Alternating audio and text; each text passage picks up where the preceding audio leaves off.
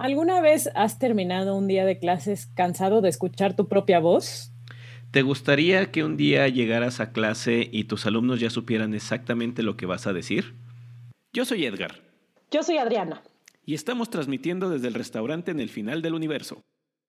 Greetings. Welcome to the virtual command environment. I'm the artificial intelligence who will be assisting you.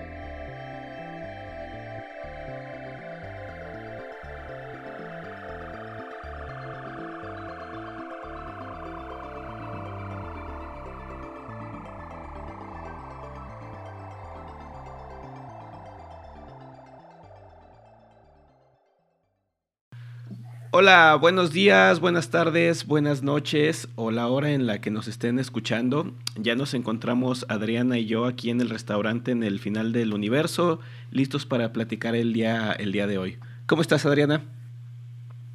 Muy bien, muy bien, Edgar. Eh, pues aquí muy contentos en el restaurante del final del universo con un invitado muy especial. Tenemos a Ken Bauer, que, bueno, él ahorita se va a presentar y nos va, y nos va a contar un poco de él. Eh, él, está aquí con nosotros porque vamos a hablar de aula invertida o flip learning, como, como es su nombre original. Este, platícanos un poco de ti, Ken. Muy bien. Pues primero, gracias por la invitación. Es, es un honor por ser el primer invitado a pedagogía. Sí, es nuestro primer invitado. Sí, sí. Wow. Nuestro primer Entonces, soy, soy profesor. Soy profesor aquí en Guadalajara, en el Tecnológico de Monterrey. Llevo 21 años y poquito trabajando aquí en el campus y doy clases de, de la carrera eh, y en los cursos de computación. Y, hago algo de flip learning, pero realmente lo que hago ya no es tanto flip learning, pero eso es, eso es un tema más largo. pero eso, es el intro. 21 años. Y, soy canadiense. Canadiense. Así es. Como, como ya lo dijo Meryl Streep, que la gente más amable es canadiense. ah, no he escuchado lo que dijo. No, ah, vi los posts. Bueno, una parte del discurso dice que la gente más amable es canadiense. Ah. Sorry. bueno, ¿qué, ibas a decir? Sorry por ser canadiense. Que 21 años dando clases, pues eh, toda una vida. Estoy tratando de pensar dónde estaba yo hace 21 años. Creo que ni siquiera. Mis alumnos ni nacieron. Sí, la mayoría de ellos no. Yo probablemente estaba empezando la secundaria o en la, mitad de la, de la, secundaria cuando tú ya estabas dando, dando clases a universitarios. Yo también, Edgar y yo tenemos la misma edad. Seguramente yo estaba haciendo lo mismo. Tratando de dimensionar eh, todo esto, pues este, justamente para, para compartir la, experiencia de lo que, de lo que has pues este, podido aprender estos años para pues, mejorar tu, tus, este, tus formas de enseñanza y principalmente para no perderle el, eh, el gusto. Pues, yo también este, trato de ver, hacia el futuro, 21 años, pues imaginándome dando, dándome clases y pues ahorita todavía me cuesta trabajo. Pues realmente el, truco ahí es que siempre estar en, un estado de cambio.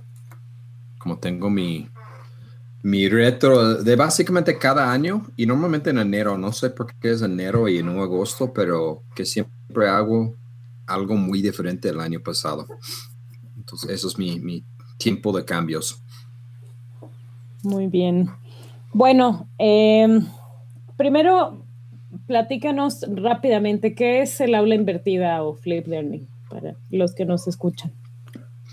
Pues realmente lo que es aula invertida en, el, en el clásico o la versión básico o 101 es que tomamos lo que era el parte de eh, parte normal de entregar contenido adentro del salón, que el maestro está enseñando, entre comillas, a los alumnos el contenido, y, y volteando esto con lo que es normalmente afuera del salón, que es poner lo que leyeron o lo que aprendieron del maestro en la práctica, en, lo que son actividades. Entonces, el, el, invertir es realmente hacer el clase más activo y la entrega de contenido afuera del salón de clases, que sea por video, que sea por leer libros o artículos, pero realmente mover lo que es, John Bergman lo, dice como el, el, entrega de contenido a un alumno, lo mueves afuera y lo que es trabajo activo en grupo al dentro del salón de clases.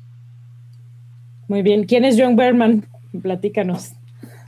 John Bergman es, es uno de nuestros padrinos, um, Aaron Sams y John Bergman.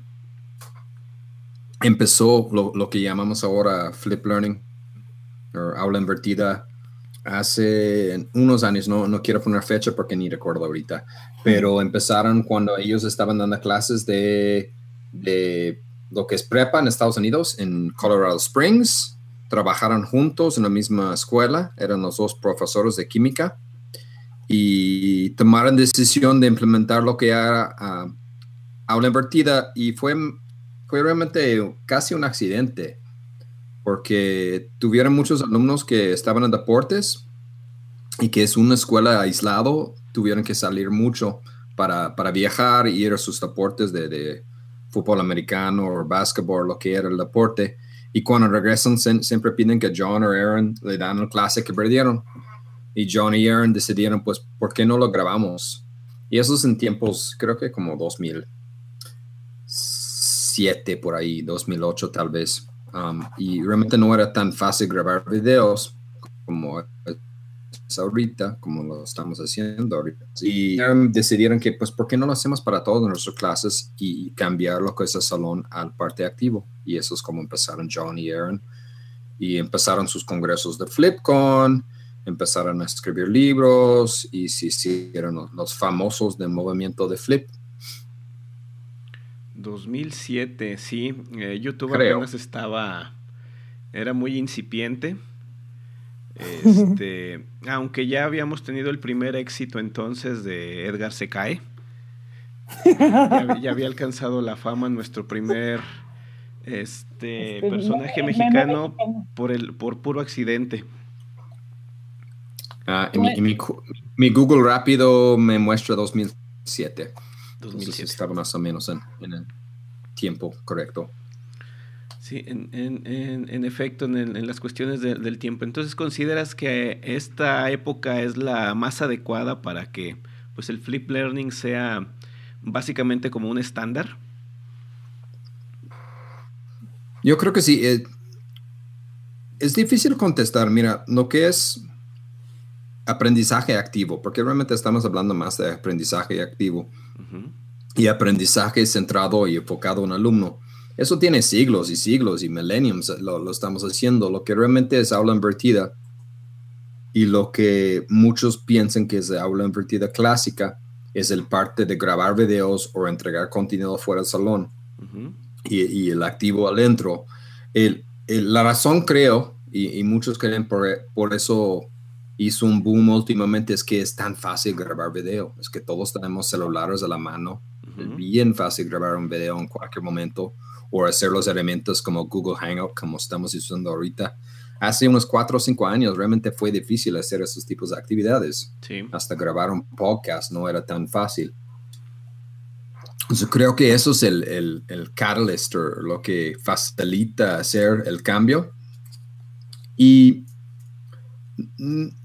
no creo que Flip es algo que necesitamos hacer ahorita es, más el parte que es el salón activo, que es lo importante. Y, yo y, muchas personas queremos quitar el énfasis en lo que es grabar videos. Ok. En, en, la introducción, Adriana y yo estábamos hablando de que, bueno, estábamos presentando de que si en algún momento uno se cansa de, de, oír su, su, propia voz, estoy diciendo de que pues un, una, enseñanza pasiva, pues es el profesor platicando la, la, mayor parte del, del, tiempo. ¿Cómo se logra que, una, que, un, que un profesor vaya haciendo una, una transición más, más hacia allá, hacia que los alumnos sean los que hagan las actividades? E, es una transición que toma mucho tiempo. Mira, tengo creo que cuatro años haciendo eso creo, desde 2000. 14 o 13, no recuerdo. Ya está pasando el tiempo y mi edad. Pero hablamos de eso. De hecho, eh, hay, un, hay una práctica o un Twitter chat cada, cada lunes a las 7 horas local aquí. Y lo hicimos anoche. Y eso salió de la pregunta que cuando la gente pide cómo empezar a flip, casi todos nosotros damos la, sugerencia que, ah, que empieces poco a poco. Pero observamos nosotros entre nosotros mismos en el chat que todos nosotros brincamos como a todo dar. Eh, no, no era algo de implementar poco a poco, lo hicimos a todo dar y, yo lo comenté anoche que ya dejé de hacer eso de, poco. Mi, sugerencia para empezar es hazlo. Haz un cambio y, y, deja de buscar pretextos porque no quiero cambiar y, cambiar lo que puedes, lo que estaba uh, al dentro de tu control y, más que nada documentar el proceso.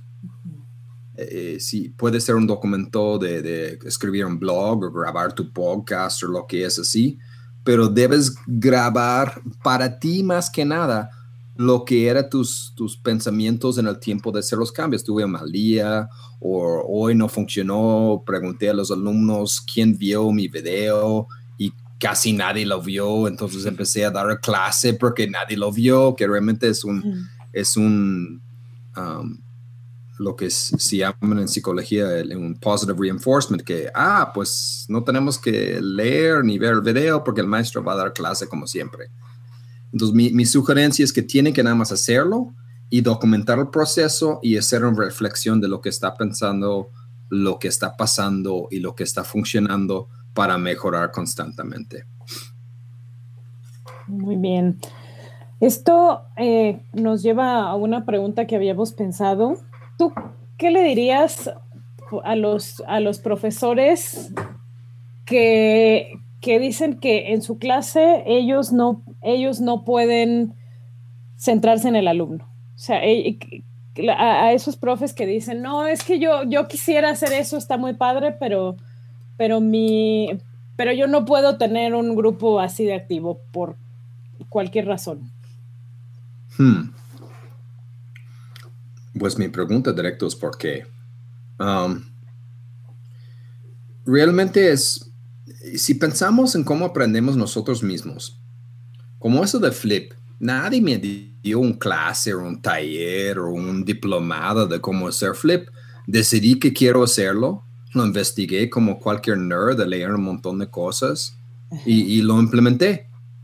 Y, así aprendemos mucho en, lo que sea. Queremos empezar a tocar la guitarra o, o cocinar una nueva receta y vamos a YouTube y lo buscamos y, y damos cuenta que es fácil, lo hacemos, o tal vez estamos viendo lo de hacer algo de fontanería, buscamos en YouTube y, damos cuenta que mejor contratar a alguien.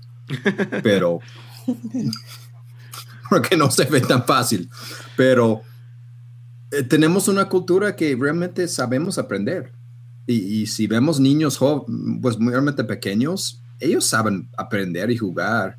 Realmente lo matamos ese proceso durante toda su educación y, y con nosotros en la carrera años de matar esa curiosidad. Entonces, yo, creo que cualquier persona sí puede aprender. Um, pero no quiero mentir a ese maestro, es difícil. No, no es fácil. Eh, eh, cualquier cambio es bien difícil, es algo que aprendí en mis años haciendo flip, que cada semestre tengo alumnos que realmente no quieren hacerlo y van a quejar. Y esos maestros tienen miedo igual que los alumnos. Eh, acabas de mencionar una de las cuestiones aquí. Eh, a nosotros tres nos toca cada semestre pues también recibir una, evaluación de los, de los alumnos. Y sí, eh, a mí sí me ha tocado casos como los que mencionas, de que... Los, los, evaluaciones bipolares. Ah, bueno, del lado de los... sí, a mí constantemente me toca ser el mejor y el peor profesor al mismo tiempo. Alumnos que me evalúan muy bien, alumnos que me ponen todo en cero. El profe, el profe de Schrödinger. El profe de Schrödinger. Es el bueno y el más, el más bueno y el más malo al mismo tiempo. Pero mi comentario va del lado de que algunos profesores sí este, todo el trabajo que hacen va orientado a eso, a de que les pongan la buena, la buena nota.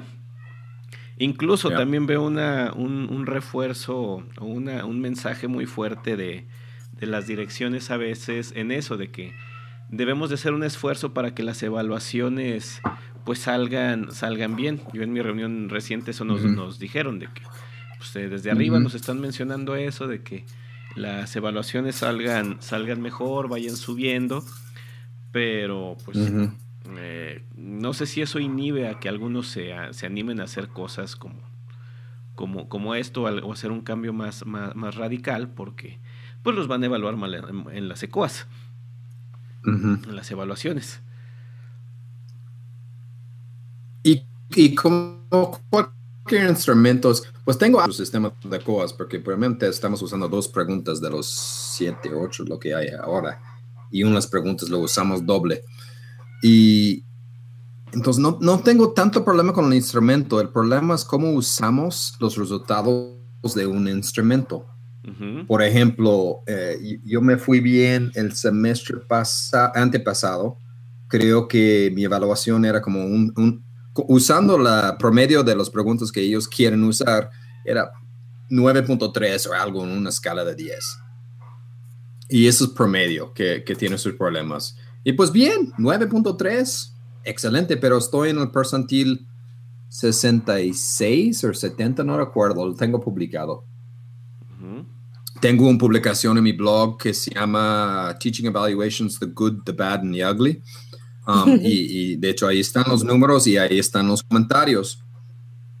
Y, pero lo interesante ahí es que no era una buena evaluación, porque creo que no alcancé el porcentil 70 y implica que no puedo aplicar para premios, no puedo aplicar para varias cosas, porque soy un profesor, entre comillas, no excelente.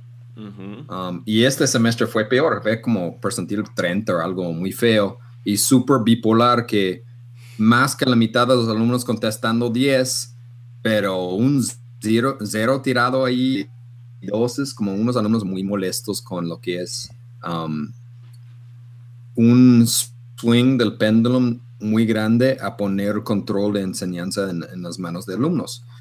Y, y, lo interesante ahí es si, si realmente mides números, el, el moda era 10 en todas mis preguntas pero el promedio está bajo. Entonces depende cómo estás viendo los números y cómo estás interpretando los números y interpretando todos. Um, en lugar de usar todos los números con mis 110 alumnos y 7 preguntas que son 800 datos, lo reducimos a un número. Y, y, pensando en el podcast de ustedes, que creo que fue el número uno, hablando de evaluaciones, pues eh, estamos quejando que los alumnos no deben estar reducidos a un solo número y los profesores tampoco.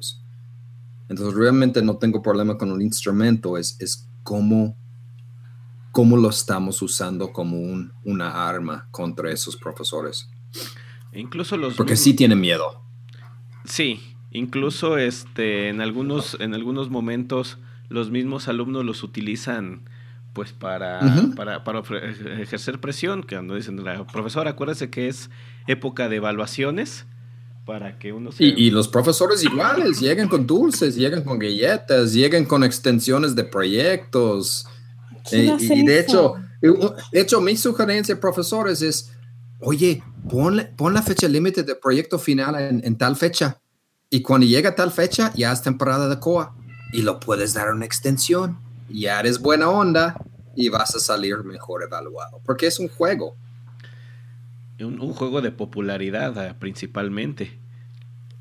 Sí, pero, pero tiene su valor, porque yo, yo viendo mi evaluación, algo que me pasó con mi, mi, flip, porque mi flip no es sobre ese clásico flip, mi flip es flip de control de responsabilidad en el salón de clases, que el alumno toma mucho control. Y, realmente el reto de alimentación más importante es que tengo muchos alumnos que le encantan eso, que están haciendo cosas maravillosas, porque no estoy impidiendo, um, poniendo una vara y, pueden pasar la vara muy fácil porque no hay vara. Que también estoy dando calificaciones con el Abolish Grading. pero hay unos alumnos que necesitan mucho más estructura. Y, basado en retroalimentación de comentarios de este último semestre y, el anterior, necesito poner algo más de estructura en mi salón de clase, en lo que son las actividades, y, lo estoy implementando. Entonces, es este, cambio. Este estoy semestre... regresando al pasado. en algún, algún sentido estoy regresando a mi pasado de tener más estructura. Bueno, es que es una estira y afloja, ¿no? Tal vez dejaste ir mucho el control el semestre pasado y ahora lo estás recuperando y es, un balance al, que, al que tienes que llegar. Este, Ken, platícanos de tus, de tus deadlines, de tus fechas de entrega para que, que les das a tus alumnos. Eso está funcionando bien, de hecho. Eso es algo que implementé creo que hace tres años de que no hay fecha límite para ninguna tarea. Pues hay fecha límite porque la fecha límite es el último día de clases. Así es. De hecho, y, todos mis alumnos tienen bien memorizado el último día de clases. Este semestre es el 3 de mayo. Y, y porque cuando me preguntan cuál es la fecha límite de esta tarea, pues cuál es el último día de clases, 3 de mayo, es la fecha límite. Y, y, la idea es, eh, tiene, tiene, tiene mucho ahí de esta... Es importante que los alumnos reciban retroalimentación útil. En lugar de entregar una tarea y lo calificamos como maestros y reciben sus puntos y ya. Y, lo que escribimos de, de retroalimentación de su, su, documento les vale porque realmente no, no, no les sirve para subir su número en su calificación y cuando cambio ese sistema que hay una sola fecha límite al final, de todas maneras hay, un, hay una sugerencia de, estrategia de cuándo hacer las tareas, pero un alumno puede tomar un reto como y voy a intentar hacer todo en la última semana. o también pueden hacerlo de hacer todo en las últimas dos semanas. Tengo alumnos con videos hablando en mi clase diciendo exactamente igual. El, el, alumno normal aprende que pueden entregar la tarea y lo califico, lo le, doy retroalimentación y un número y, me preguntan, oye, ¿puedo reentregarlo para más puntos? Y la respuesta es obviamente que sí.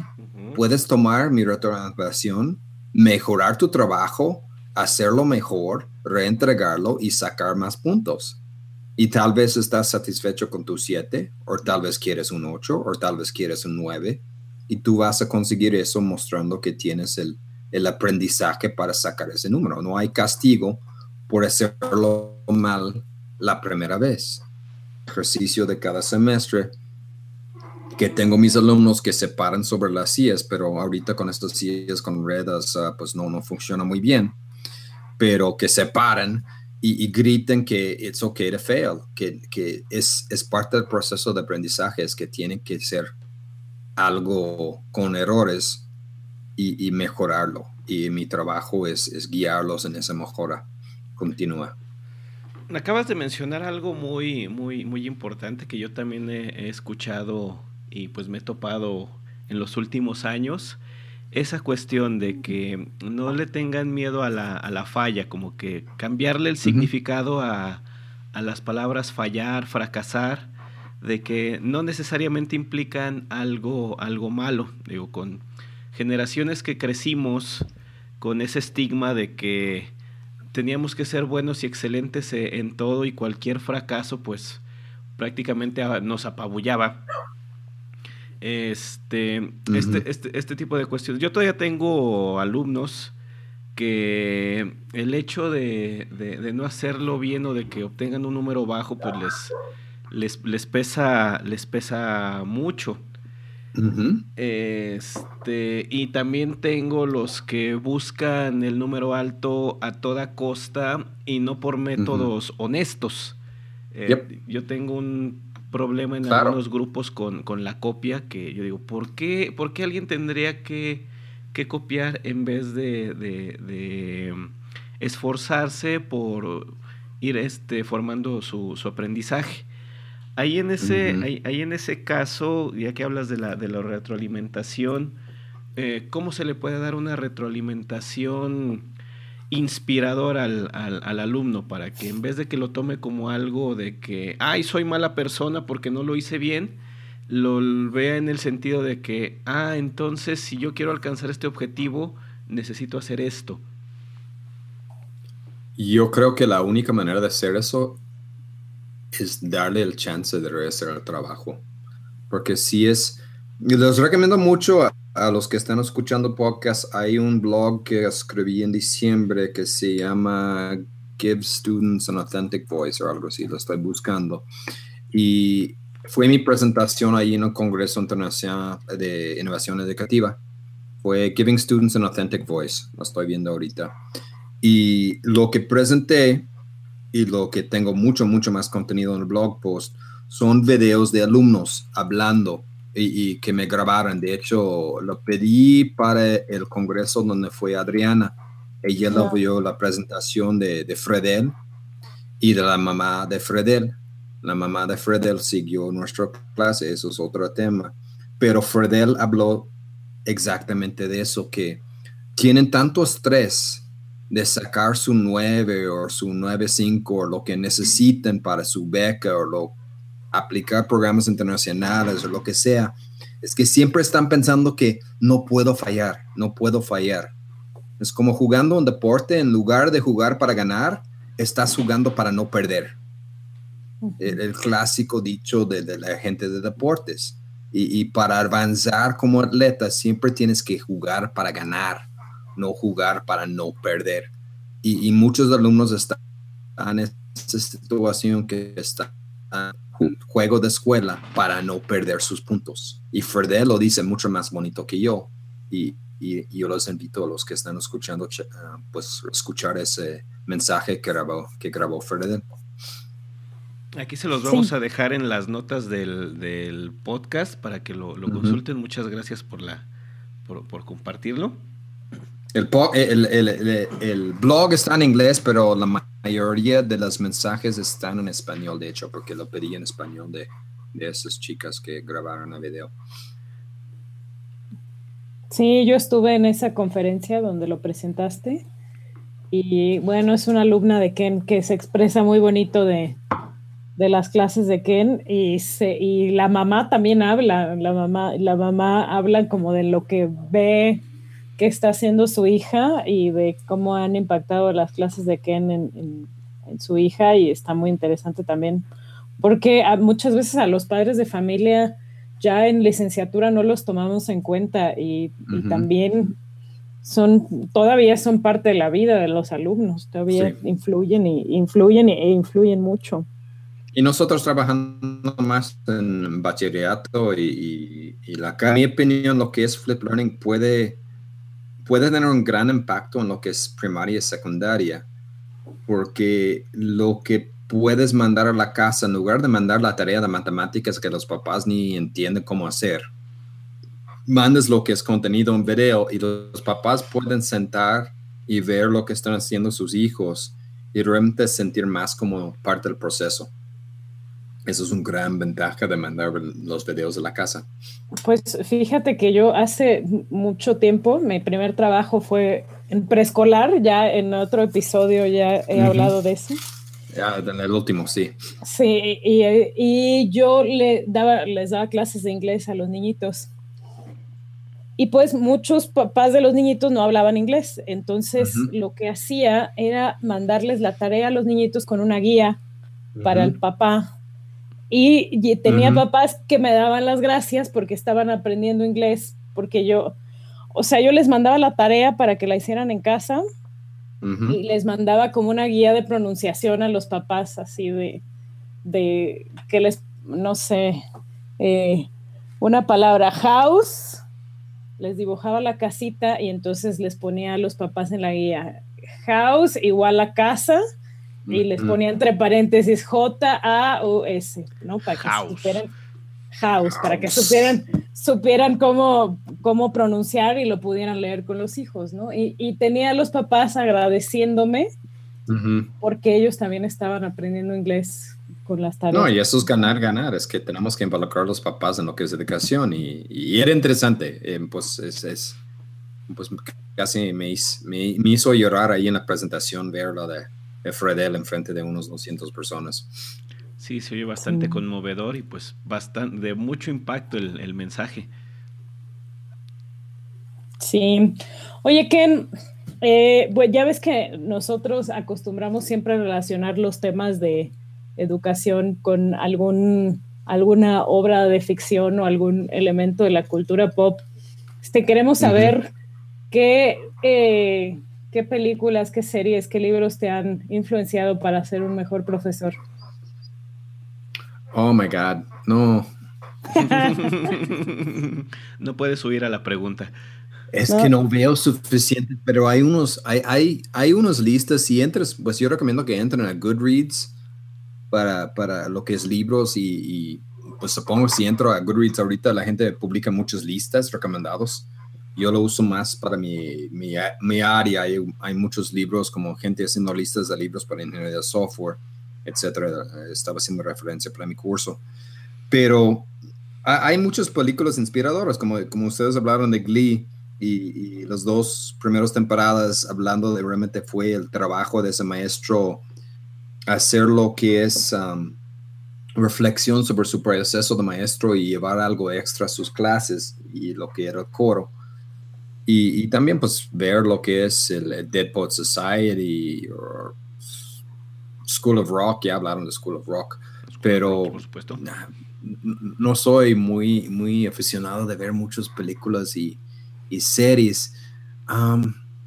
algo que es muy interesante, y de hecho eh, tengo un tiempo leyendo sobre lo que son los entrenadores de deportes o entrenadores de, de, salud. Mis hobbies era pues mejorar mi salud hace unos años. Cambié más o menos a un dieta de paleo y, y como buen nerd leí un montón sobre ese proceso antes de entrar. Y, y, algo que es interesante es con mucha relación de lo que hacemos como maestros es lo que hacen los coaches. Porque su, su, trabajo es realmente motivar a sus atletas a uno a uno en, en lo que es su desarrollo personal. Y, lo que hacen coaches con, con, juegos de psicología y muchas veces están jugando con niños de misma edad que nosotros en los, los deportes profesionales, más que nada los como hockey tienen que ser más joven. Cuando ya llegas a 30 años, ya, ya estás gastado y casi saliendo la carrera.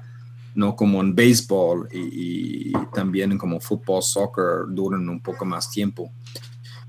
Pero trabajan con niños desde 17, 18 años y están en, a trabajar en un o, o, cambiar lo que pasa con nuestros alumnos también en profesional. Llegan de una prepa y son los super mega estrellas de su prepa y llegan con nosotros y se dan cuenta están en un mar de muchos peces grandes y tienen que acostumbrar que ya no son las estrellas, están adentro de un sistema de un nivel un poco más alto y tienen que vivir que ya no soy la estrella de todo mi equipo y toda mi liga.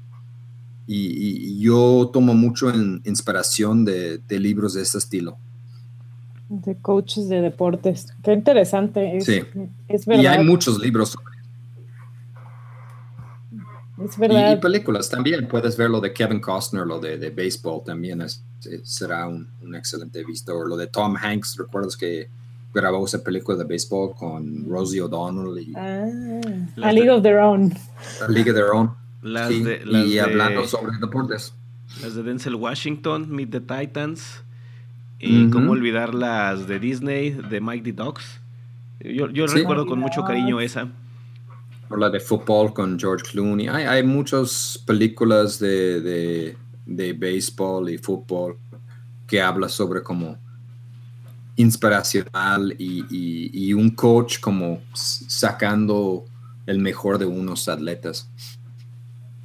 Sí, hay, hay una incluso de Adam Sandler que hace un equipo de fútbol americano en, en la cárcel, ¿no? También. Ah, sí, esos siempre son buenos. Esa, no lo he visto.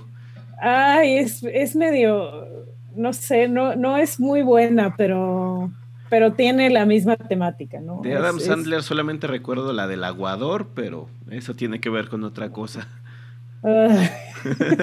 no, ah, no, Adam Sandler es lo más vulgar. Sí. Sí, hay, hay... Ahí hay, hay, uno también de Burt Reynolds, si quieres hablar de películas viejos. The Longest Yard, en 1974. Ah, esa. La, de, la de Adam Sandler que te digo es un remake. Y creo que es un remake de, esta. Sí. Y eso fue la original, es de 74. No, sí, sí, yo todavía no había nacido. no, no, lo vi en esos tiempos, pero recuerdo la película, es un clásico. Ah, perfecto. Muy bien.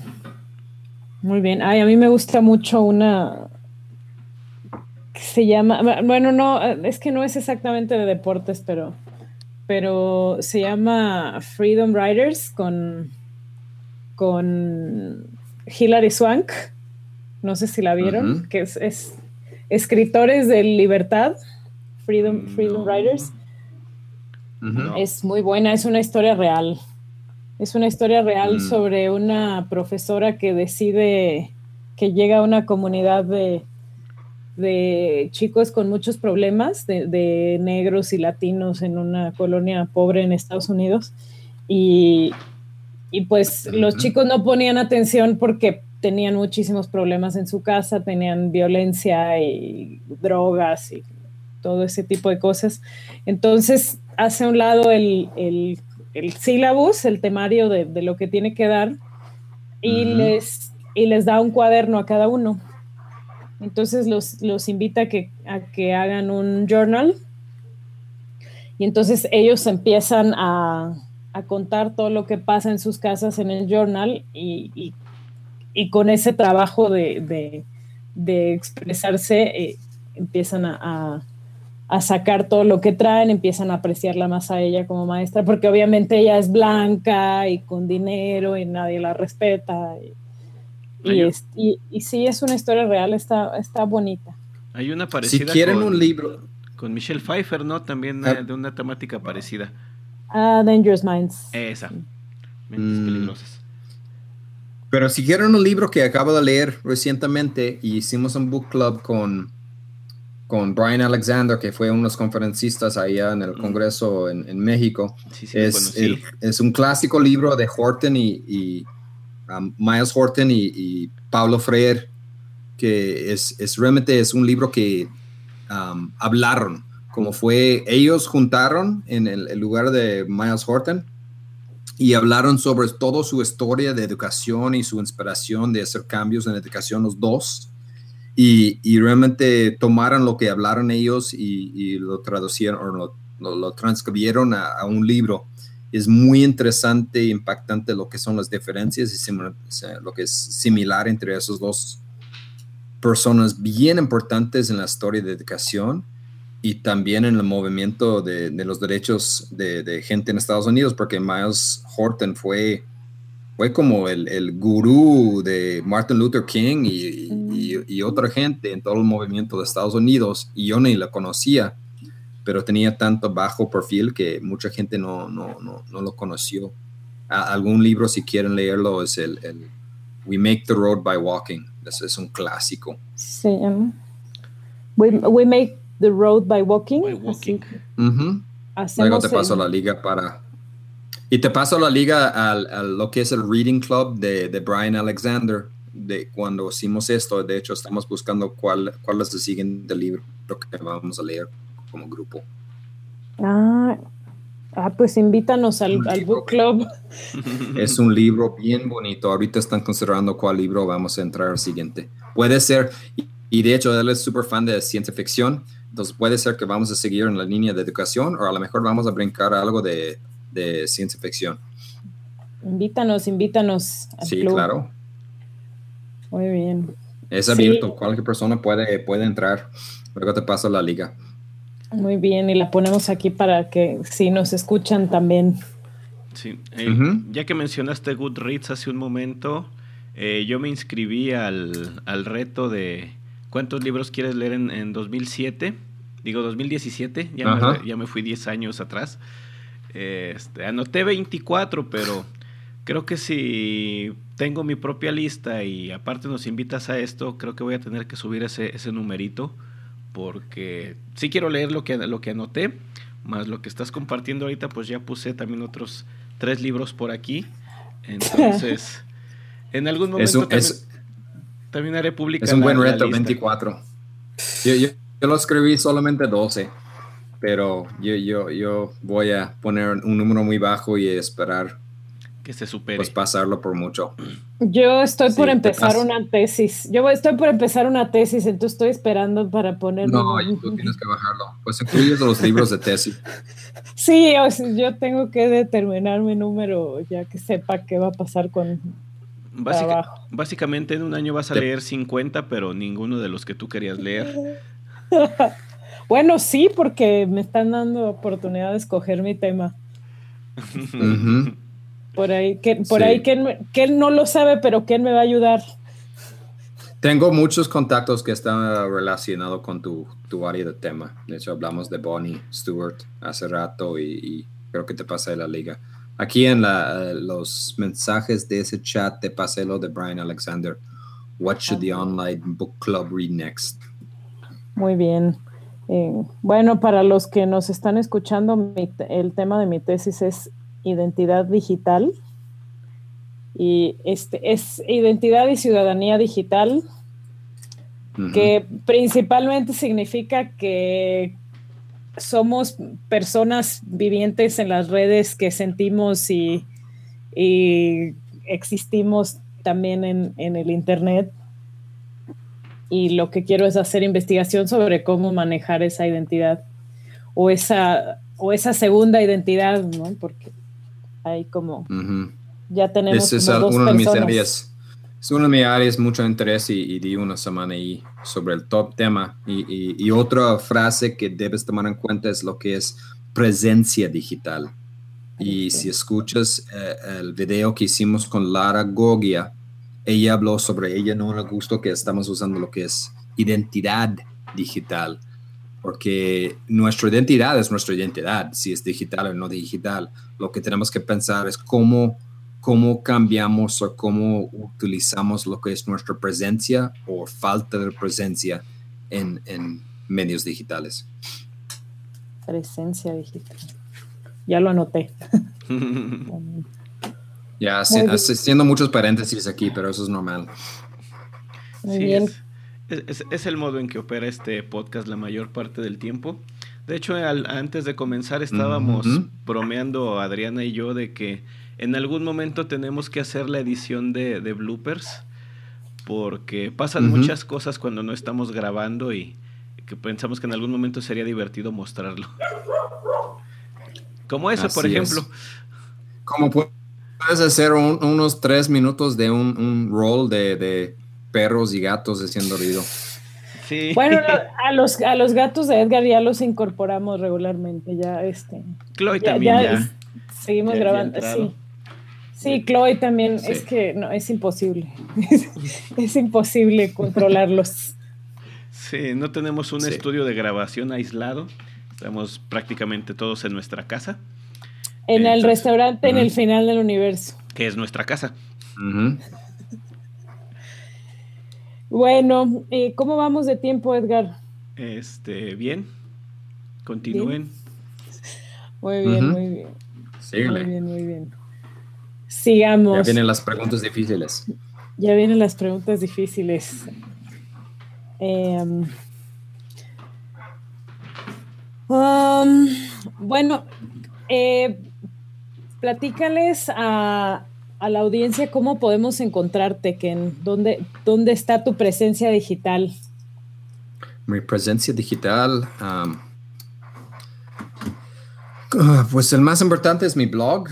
Ah, pues si vas a kenbauer.me, eh, M-E en inglés, y, Ken Bauer es de kilo, E, U, E.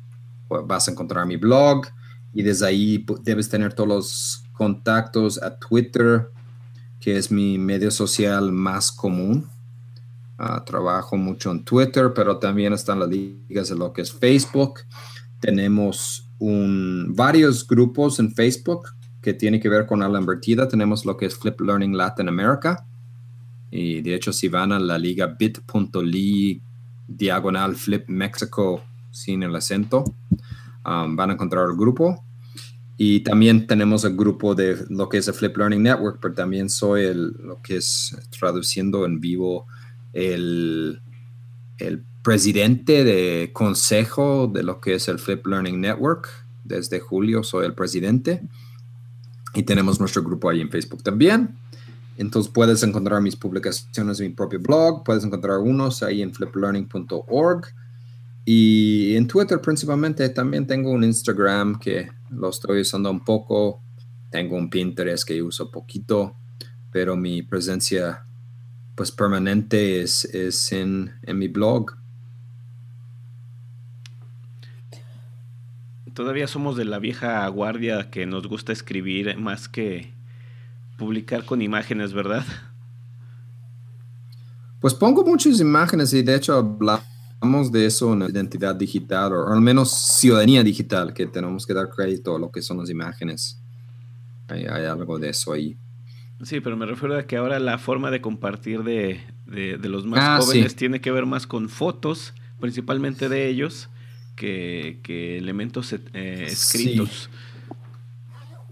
Y, yo pido a mis alumnos algo que hago en mis clases, es todos mis alumnos escriben sus tareas en el abierto, en su propio blog, y, y, eso es interesante por tu punto sobre copia y plagio, porque pues no tengo problema porque mis tareas no valen puntos y yo quiero que los alumnos están viendo el trabajo de otros porque van a aprender del trabajo de otros diciendo, ah, no me gusta como, ¿por qué estás usando un ciclo for? Pues yo prefiero usar un while en ese momento y, y, criticar y quitar ese estrés de plagio porque están realmente usando el trabajo de cada uno en, en un ambiente de, de grupo de aprendizaje.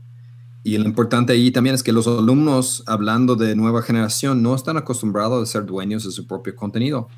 Todo su contenido están en, sitios como Facebook o Snapchat o Instagram, que ellos no son dueños de su contenido. No tienen su contenido en su propio lugar. Y eso es algo que enseño a mis alumnos en la clase de el curso de identidad digital, llegando al tema de Adriana, es que tú tienes eres dueño de tu propio contenido digital. Y por eso prefiero publicar mi propio blog. Ok. Ahorita también que mm, retomando esto, eso de la copia y de actividades que no, que no generan puntos, ¿cómo motivas para que los hagan con esa premisa de que, bueno, necesito que lo hagas, pero no te voy a dar puntos de calificación por ello? Pues es interesante cuando, cuando hablo sobre no hay tareas con puntos, los, los maestros piensan que los alumnos van a ser flojos y no hacer nada. y, y, eso es la, la, mala interpretación de, pues realmente los alumnos sí quieren aprender. y, y, no tengo ninguna evidencia que quitar los puntos implica que van a trabajar menos. De hecho, mi experiencia trabajan más. Porque quitaste el estrés de perder es solo sobre ganar, y ganar aprendizaje y, mostrar lo que están aprendiendo. Y en muchos casos tengo alumnos como sobrepasando lo que yo esperaba de ellos. Ah, um, entonces, la verdad, yo creo que como humanos queremos aprender y, queremos mostrar lo que sabemos y, y, el hecho que los alumnos están publicando en el abierto les da un voz en, en, el abierto que no están acostumbrados a tener un voz porque están acostumbrados a lo que hay, un buen blog que dice el concepto de publicar para uno, que los alumnos solamente están escribiendo una tarea y entregando a un maestro o maestra que son los únicos que la van a leer. Y a veces es entregar para cero, porque a veces ni el maestro lo va a leer. la, verdad. Y, estás leyendo adentro su ensayo. And you're not reading this right now. I know you're not.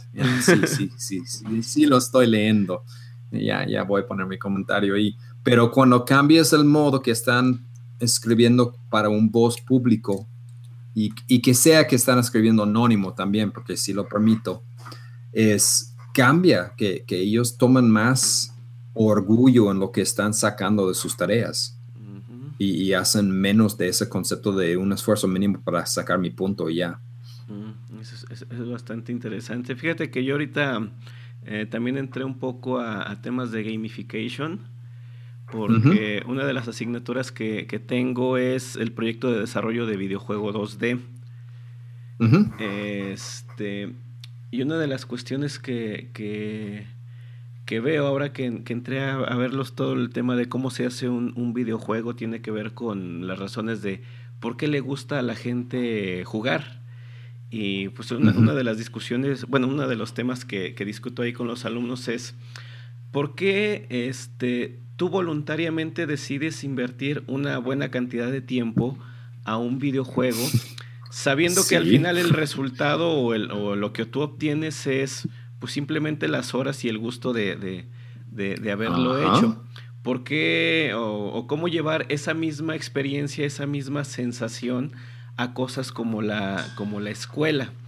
Es decir, decir, mira, hay que hacer esto, pero simplemente hay que hacerlo, no, no tiene ninguna otra recompensa palpable, algo, algo, tangible, y pues es un tema que a mí me parece interesante, porque si en algún momento quiero, quiero llegar a, algo como, como eso, decir, aquí está todo el mundo de, actividades, pero no realmente tienen este alguna, alguna, algún peso sobre la, evaluación. Ahorita en lo que me animé es de que no todas valen lo mismo, de que hay algunas actividades eh, con, con, más reto, con eh, mayor, mayor puntaje que, otras, para ver cómo, cómo se, administran ellos este, haciéndolas. Sí. y yo creo que el balance ahí, Edgar, es, que tienen que tener lo que es el parte de, de ah, evaluaciones formativas. y, sin el, lo que es el, el, el stress de, de, evaluaciones con alto riesgo, que están realmente haciendo mucho lo que es evaluación formativa, que eh, los puntos no valen, los puntos no son lo importantes, que el alumno quiere saber si entiendo o no, y, o qué entiendo y qué no entiendo para que pueda mejorar. Pues aunque mis, mis tareas no valen puntos, mis quizzes ni vale, vale puntos, saber, y cuando aplico un quiz y aunque no vale nada, quieren saber cuánto saqué, cómo me fui, y, cuáles estaban equivocados y por qué y dónde puedo buscar la respuesta correcta. Es, es, es normal, humano, que queremos saber qué sabemos, ¿no? Así es.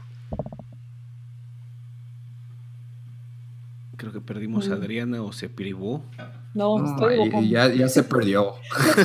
estaba dibujando. Está, está, perdido en el espacio.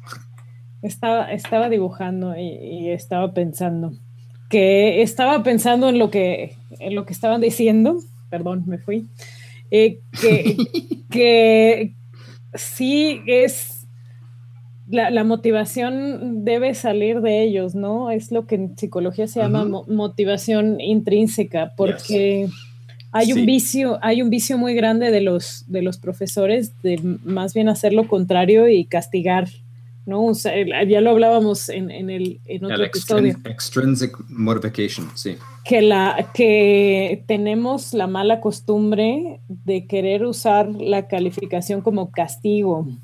Y, es, y es algo que, bueno, no sé si, si a ustedes les pasaba de chiquitos. Mucho de eso con el otro. Eh, que es comparable con lo con lo que nos hacían con las inyecciones, ¿no? bueno, ¿sí sabes, ¿sí sabes de qué te estoy hablando? Sí. Que te decían que, que, en lugar de decirte, mira, las inyecciones este, te van a doler ahorita, pero te vas a curar más rápido y vas a salir a jugar, no te, o sea, te decían, pórtate bien porque si no te voy a inyectar, ¿eh? Te llevo con la doctora que te inyecte, sí. Sí, sí, sí, si no te, si no te callas y te sientas, te van a inyectar. Y entonces cuando en verdad te iban a inyectar era como, ¿qué hice? ¿Por qué, me, van a, me van a inyectar? Y, así, y así hacemos con las calificaciones, ¿no?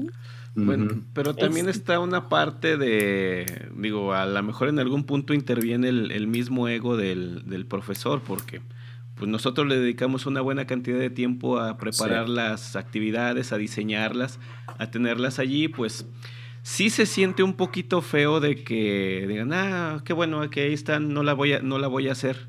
Entonces sí, este, ¿cómo, cómo se sobrepone uno a, cuestiones como esas? Y pues sí, eh, la mayoría de nosotros recurrimos a, ah, no la hiciste, pues entonces tienes cero y te lo voy a promediar contra todo y entonces viene esto, esto, esto, en vez de entrar a la parte de decir, oye, ¿por qué no, no tuviste la motivación de hacer la, actividad? ¿Qué pasa con ella? ¿No la entendiste? ¿No está bien diseñada? ¿No? Entonces, eh, el, mismo, el mismo principio, pero aplicado hacia, hacia uno. Mm, digo, a veces los alumnos también son medio crueles en este aspecto, de que también buscan cómo castigar al, al, profesor.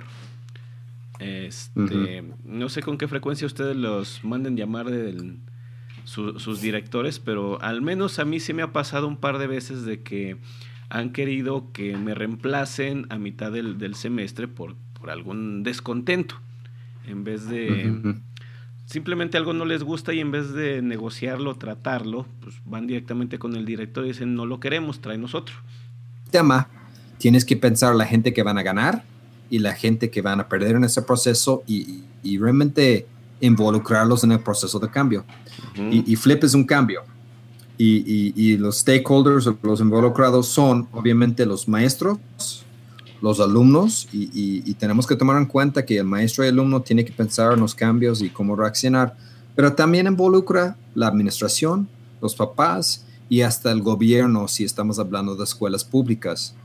Y, tenemos que pensar en, en todos esos aspectos y ya regresamos a lo que es el miedo de maestro, porque el maestro puede ser bien convencidos y puede convencer a la mayoría de sus alumnos pero si no tenemos respaldo de, directivos que saben que vamos a innovar y están dispuestos a, darnos el respaldo de, apoyo cuando algo pasa, trabajar juntos en, mejorarlo, es, es por eso que muchos maestros no quieren hacer ni, ni, flip cualquier innovación en su salón de clases, porque el costo es alto, el riesgo es alto y el beneficio a veces es nulo, aparte de lo que es tu, quieres, quieres seguir mejorando y, haciendo tus cosas, pero directamente el, beneficio es nulo porque te va a pegar en las ACOAS o con los directivos. O que te corren de, en, algún, en algún momento. Sí, ya, ya no tienes grupos.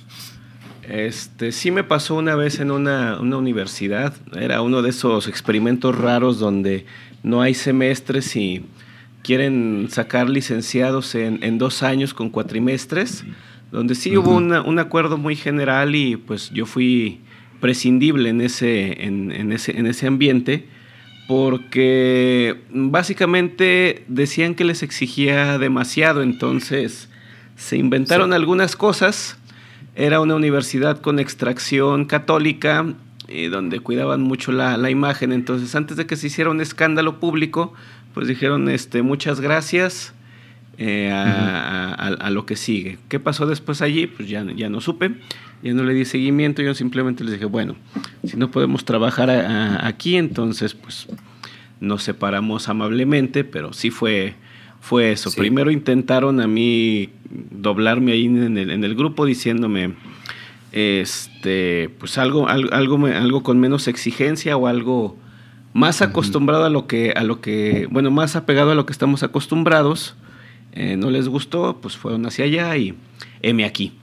Pero bueno, eh, yo, es que cualquier cambio tiene un costo y la pregunta es quién va a absorber ese gasto o ese costo porque sí cuesta.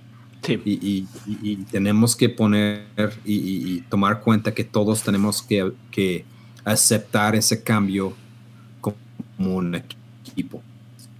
Así es. Como maestros, la verdad, eh, el mensaje para maestros es, no puedes controlar lo que hace tu jefe. Um, yo tengo un gran ventaja que tengo muchos años en la tech y no tengo miedo de perder mi trabajo y, de hecho lo ha dicho directamente a David Noel, a David Garza, a Salvador Alba, que yo soy loco canadiense, no tengo miedo de hacer cambios y, lo hago. Pero la mayoría de profesores tienen realmente miedo de hacer un cambio porque tienen, tienen miedo de perder sus clases como cátedra o perder su planta como un profesor de planta. y es real. Sí, sí da miedo. sí, es que es cierto. Pues es que da miedo. Y, el mensaje desde arriba, lo he hablado con jefes altos, es ellos quieren que estamos haciendo esas locuras que estamos haciendo la innovación. Sí dan soporte. Ellos están muy convencidos de lo que en el TEC llamamos TEC 21. Y lo que estamos haciendo es TEC 21. Sí. Pero cuando llega el mero mero de un director de departamento un director de visión, ahí lo que todos middle management, ellos están jugando con los, los indicadores y, todo lo que es un sistema de, de cumplir con especificaciones y, seguir con lo que son los indicadores de siempre. Pues, y no es culpa de ellos, es, es, muy difícil cambiar un sistema muy grande como una universidad de tamaño Tec de Monterrey o cualquier universidad. es bien difícil mover todo al mismo tiempo. Sí, a fin de cuentas el sistema se mantiene a sí mismo. Tiene mucha inercia. Ajá. Entonces, ir haciendo los cambios, pues sí, hay que hacer las disrupciones en algún momento, porque pues sí, se tienen que, hacer, y como mencionas, a veces puede tener un, un, costo de decir, bueno, pues ya me corrieron de aquí o ya tuve este problema de, de este lado, pero sí, para que el cambio pueda ocurrir, alguien lo tiene que, empezar, aunque ese alguien pues si le toque que le bajen la vara. Sí, o pues simplemente pues no, no hay manera, no, pues, no puedo aplicar para ningún profesor inspirador. Y, y aunque estoy inspirando muchos profesores y inspirando muchos alumnos, pues si no tengo la evaluación de COA correcta, adecuada, pues no estoy fuera de juego. Sí, a fin de cuentas. excepto ese costo. A, fin de cuentas, el, sistema, una de las cosas que les he estado diciendo a mis alumnos recientemente con las este, innovaciones que introduzco es, estamos dentro de un sistema, no nos podemos salir mucho de él, pero vamos a tratar de ver cómo lo podemos doblar sin que se rompa. Eh, hacer algo nuevo en, el, en el interior sin romper lo que ya, lo que ya está pero obteniendo o, consiguiendo otras, otras cosas. Y, de hecho, debo pasarles a la liga. Hay un video que grabamos en, en, la Ciudad de México en, julio. Me invitó el Fundación Telefónica de México para hablar con maestros de, de escuelas públicas. Y hay toda una hora ahí yo hablando de Flip. Pero muchos maestros ahí me dijeron que que no, es que, que, no puedo hacer esas cosas que tú haces porque pues el sindicato y mis jefes y todo el proceso de unas escuelas públicas. Y el mensaje, y, lo mencionaste ahí también, es cambias lo que tú puedes, lo que tienes control de cambiar en tu ambiente y no te preocupas de hacer los cambios muy grandes que no están dentro de tu control. Y ese es el mensaje que intento mandar a esos profesores. Pues yo creo que sería uno de, esos grandes mensajes con el que nos quedamos hoy, de que, sobre todo para los que dicen yo no puedo, yo o no sería posible en el ambiente que me, que me encuentro, de que sí, de que sí hay modo de que en, el, donde estás algo se puede cambiar y de todos modos te mantienes dentro de, de los parámetros que, que están.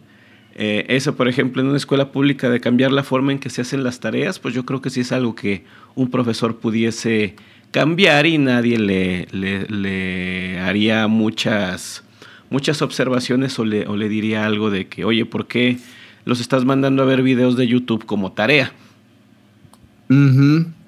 Por ejemplo. Sí, optics.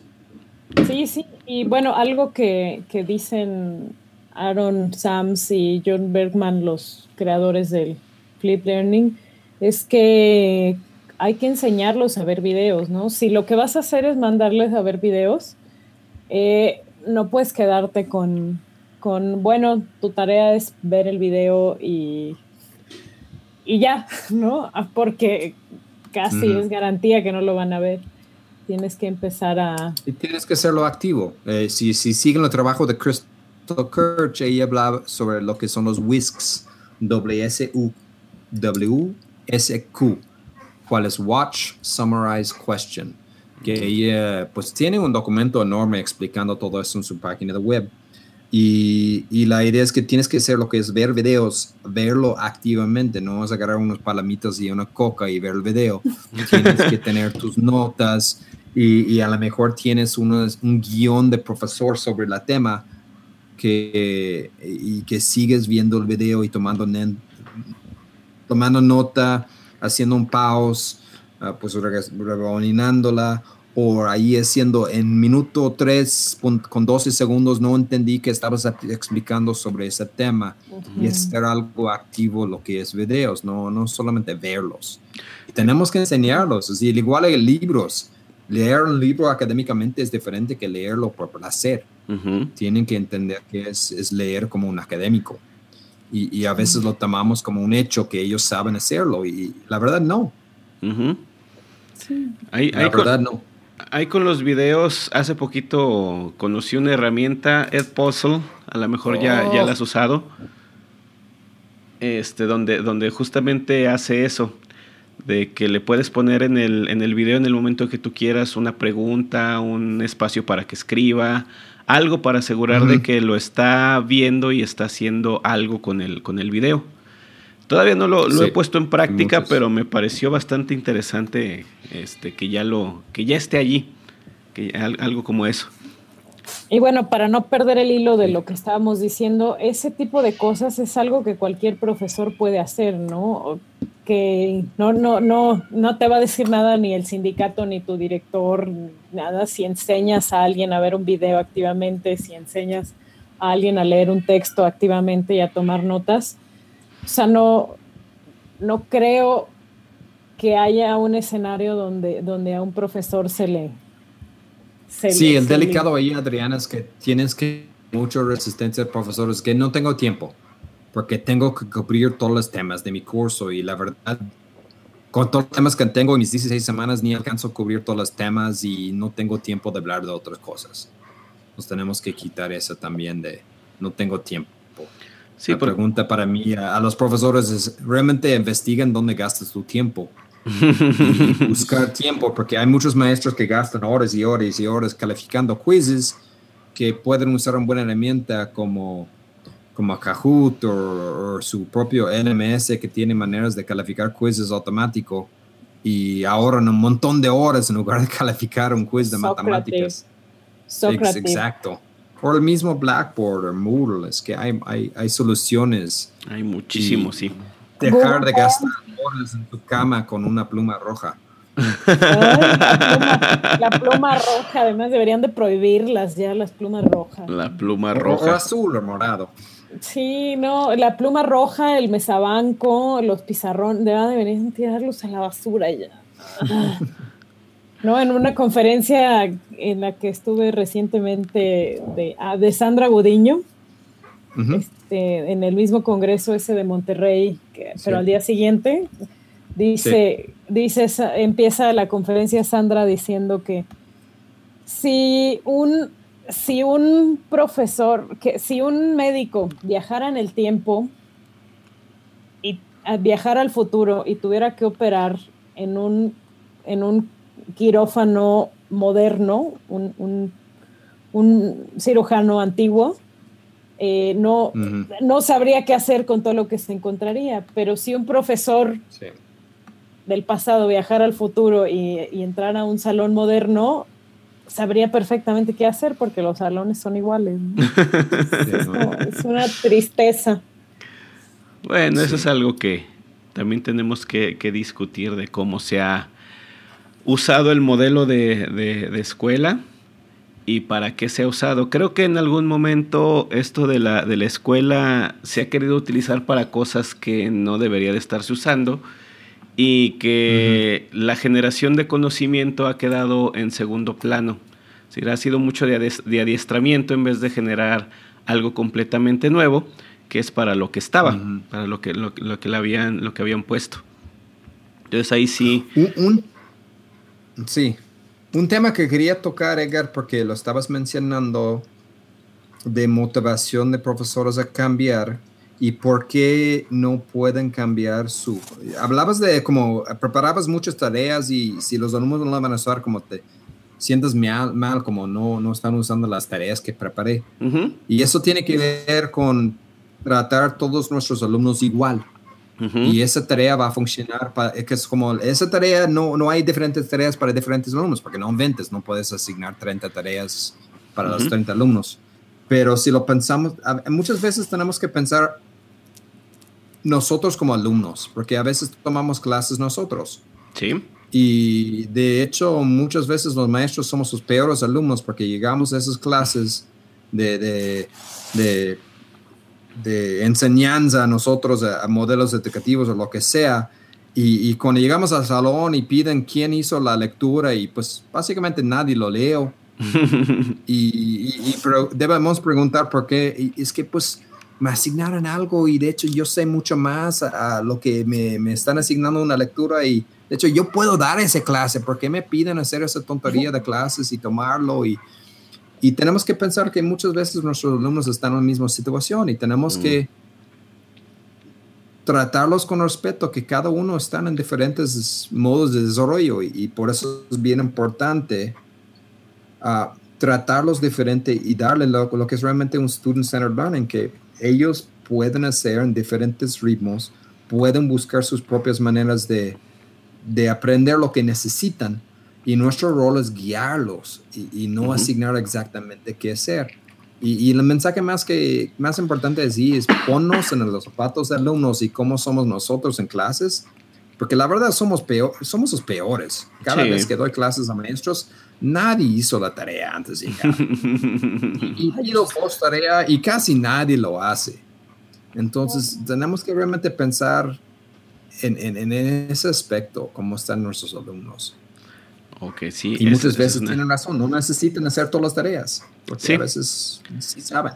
Sí, en, en, efecto, este, o de que, bueno, lo, a final de cuentas lo que decimos es que nosotros queremos ver que de que tú, que tú aprendiste, entonces, de alguna manera, demuéstrame, demuéstrame eso en la manera en que tú lo, tú consideres que puedes mostrar ese, ese aprendizaje. Que es mucho lo que es mastery. Mastery o, aprendizaje por lo llamamos competencias ahora en la tech, pero realmente tiene, es casi igual que lo que es Mastery y, Johnny y Aaron. Um, Aaron Sams y John Bergen ha, escrito mucho sobre lo que es Mastery. Mastery, ok. Para anotarlo también aquí en, la, en las notas del programa. Pues bueno, Adriana, Ken, este, para concluir el, el día de hoy, ¿con, ¿con, qué mensaje nos vamos? Hazlo. ¿Con qué no nos vamos? ¿Con qué te quedas el día de hoy, Adriana? Ah, pues, sabes, me, me, me quedé mucho con, con, lo último de lo que estuvimos hablando de que a veces los, a veces lo que duele es el ego, ¿no? Que tú dices, ay, preparé una actividad, una dinámica que a mí me pareció espectacular y no les interesó. y, y es una cuestión como de, como de, como de tu orgullo. Y entonces te, olvidas por completo de que lo que querías con esa actividad era que aprendieran y lo que te duele es que no les gustó tu actividad. Es como, les hice un pastel y no se lo quisieron comer y en lugar de... Y en, lugar de decir, bueno, ¿cómo puedo mejorar la receta de este pastel y preguntarles, oye, ¿qué, eh, ¿qué necesitas para, para que este pastel esté mejor? Eh, te, rinchas y esto. y los castigamos a todos y los castigamos a todos, ¿no? Sí, porque la verdad, o sea, sí, sí peco de eso. Tal vez Ken, que ya es, que ya tiene más experiencia dando clases, ya lo sepa manejar mejor, pero, pero a, uno le duele su orgullo de profe. Entonces, es que a, mi edad ya, ya no me da pena. ya, ya no te preocupes. Ya está más allá del bien y del mal. Entonces creo que con lo que me quedo es con eso, dejar a un lado el ego y el control y verdaderamente preguntarles a los alumnos qué necesitan para aprender mejor el contenido, ¿no? Ver, ver por ellos y no por, por el ego de uno. Por, el ego de uno. Hmm. Con eso me quedo yo. Yo me quedo con lo que ya dije hace un, hace un momento, eso de para innovar, para cambiar o para iniciar eso no es necesario eh, tratar de primero cambiar al, al, sistema. Se puede eh, implementar algo dentro del, del, mismo y, y, aún, y aún así satisfacer al, al, mismo sistema, que ya después de que empiece a ver los beneficios, pues poco a poco irá, irá cambiando también hacia, hacia, ese, hacia esa dirección. Muy bien. ¿Con qué nos dejas?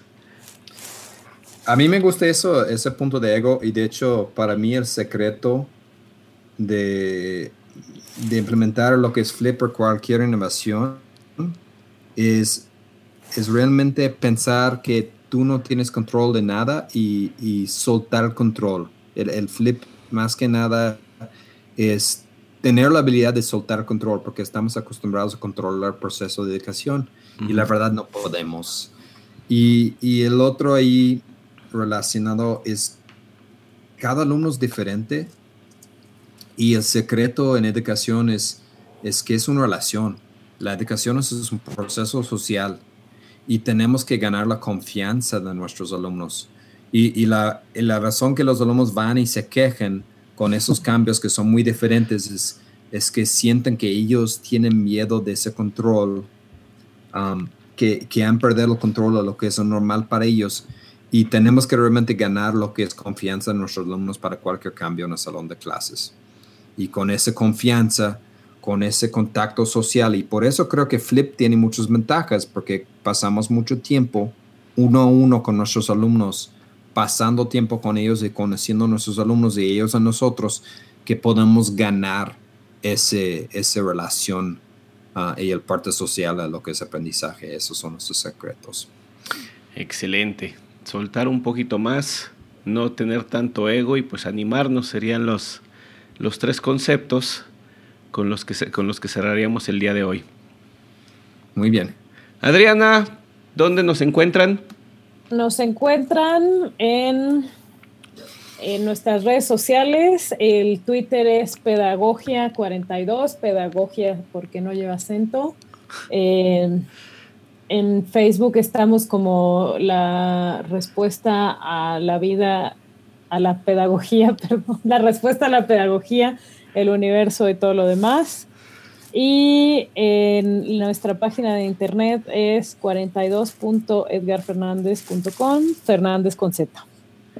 Este, les los invitamos a que allí en la, en la página, en el podcast de iTunes o donde nos escuchen, eh, nos dejen un pequeño review para este, saber qué les ha parecido la, la producción hasta, hasta el momento, los temas, lo que, lo que hemos hecho, pues para mejorarlo y pues em, que, esta, que esta compartición de conocimiento para la enseñanza y el aprendizaje pues sea cada vez más, más enriquecedora. Y también compártanos con sus con sus amigos, con sus conocidos.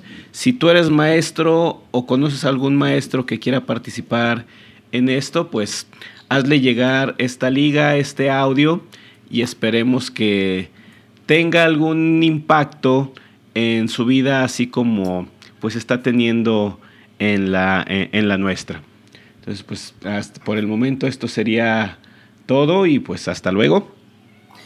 Bueno, muchísimas gracias Ken por estar con nosotros y por, por ayudarnos con tu experiencia y con tu conocimiento. Pues muchas eh, gracias. Fue un placer. Y, tu liga más fácil, Adriana, para Facebook es, facebook.com diagonal pedagogia sin acento 42. Sí, bueno, en el próximo episodio lo, ya acabo de buscar. Ya digo la versión corta. este, bueno, pues eso, Yo siendo nerd. Eso sí, claro, es muy importante en estos tiempos. Eh, bueno, pues eso sería todo. Hasta pronto y gracias por todo el pescado. Muy bien. Gracias. Y, van a escuchar a Adriana próximamente dando un con nosotros en Ask the Flip Learning Network. Ahí les contaremos cómo le fue.